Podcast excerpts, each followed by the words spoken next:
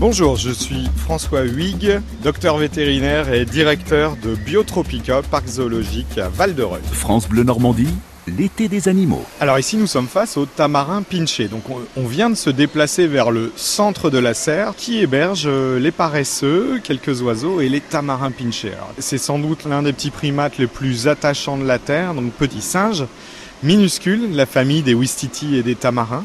Et on le reconnaît, on peut pas le louper avec sa perruque blanche toujours ébouriffée. On a toujours l'impression qu'il est un petit peu en colère. Bon, en fait, quand il me voit, moi, il est toujours en colère parce que les, petits singes supportent pas les vétérinaires. Il suffit qu'on ait euh, un jour eu une petite explication, une petite piqûre, une petite capture.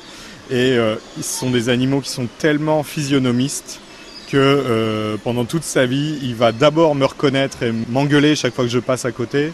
Et en plus, il va enseigner la haine du vétérinaire à sa descendance.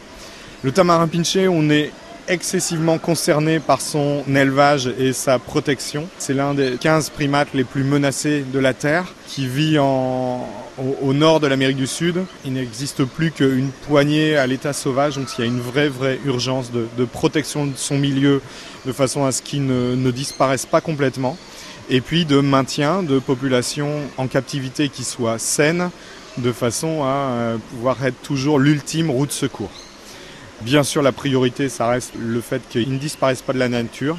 Et en deuxième approche, dire bon bah si jamais la catastrophe arrive, les eaux seront toujours là pour faire en sorte qu'ils ne disparaissent pas complètement. Et puis grâce au programme d'élevage dont ils bénéficient, c'est-à-dire qu'il y a un coordinateur en Europe euh, qui est une personnalité de zoo qui décrète tous les ans qui doit se reproduire, qui ne doit pas se reproduire, quel mâle va s'accoupler avec quelle femelle, de façon à ce que génétiquement la population euh, captive ne se fatigue pas et ne se suce pas, quoi, hein, reste saine. Voilà, c'est un animal fabuleux qui mange euh, tant des petits bouts de viande, des petits oisillons, euh, de l'œuf, un petit peu de sève des arbres, quelques fruits, quelques baies, etc. C'est une espèce très très délicate en captivité, mais que bon, maintenant on commence à bien élever depuis une vingtaine d'années. Elle a une place vraiment très très particulière aussi dans notre cœur. On se donne beaucoup de mal pour que ça fonctionne et puis euh, pouvoir la présenter correctement aux visiteurs.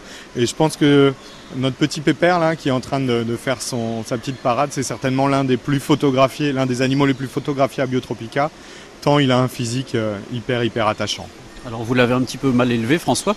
J'ai l'impression qu'il nous tire la langue souvent. Hein Effectivement, hein, on s'excuse, mais euh, non, ça fait partie. Il y a deux choses dedans. C'est une façon de communiquer et de dire ah toi, toi, euh, je t'aime pas, va-t'en, attention, hein, moi je suis là, je suis chez moi.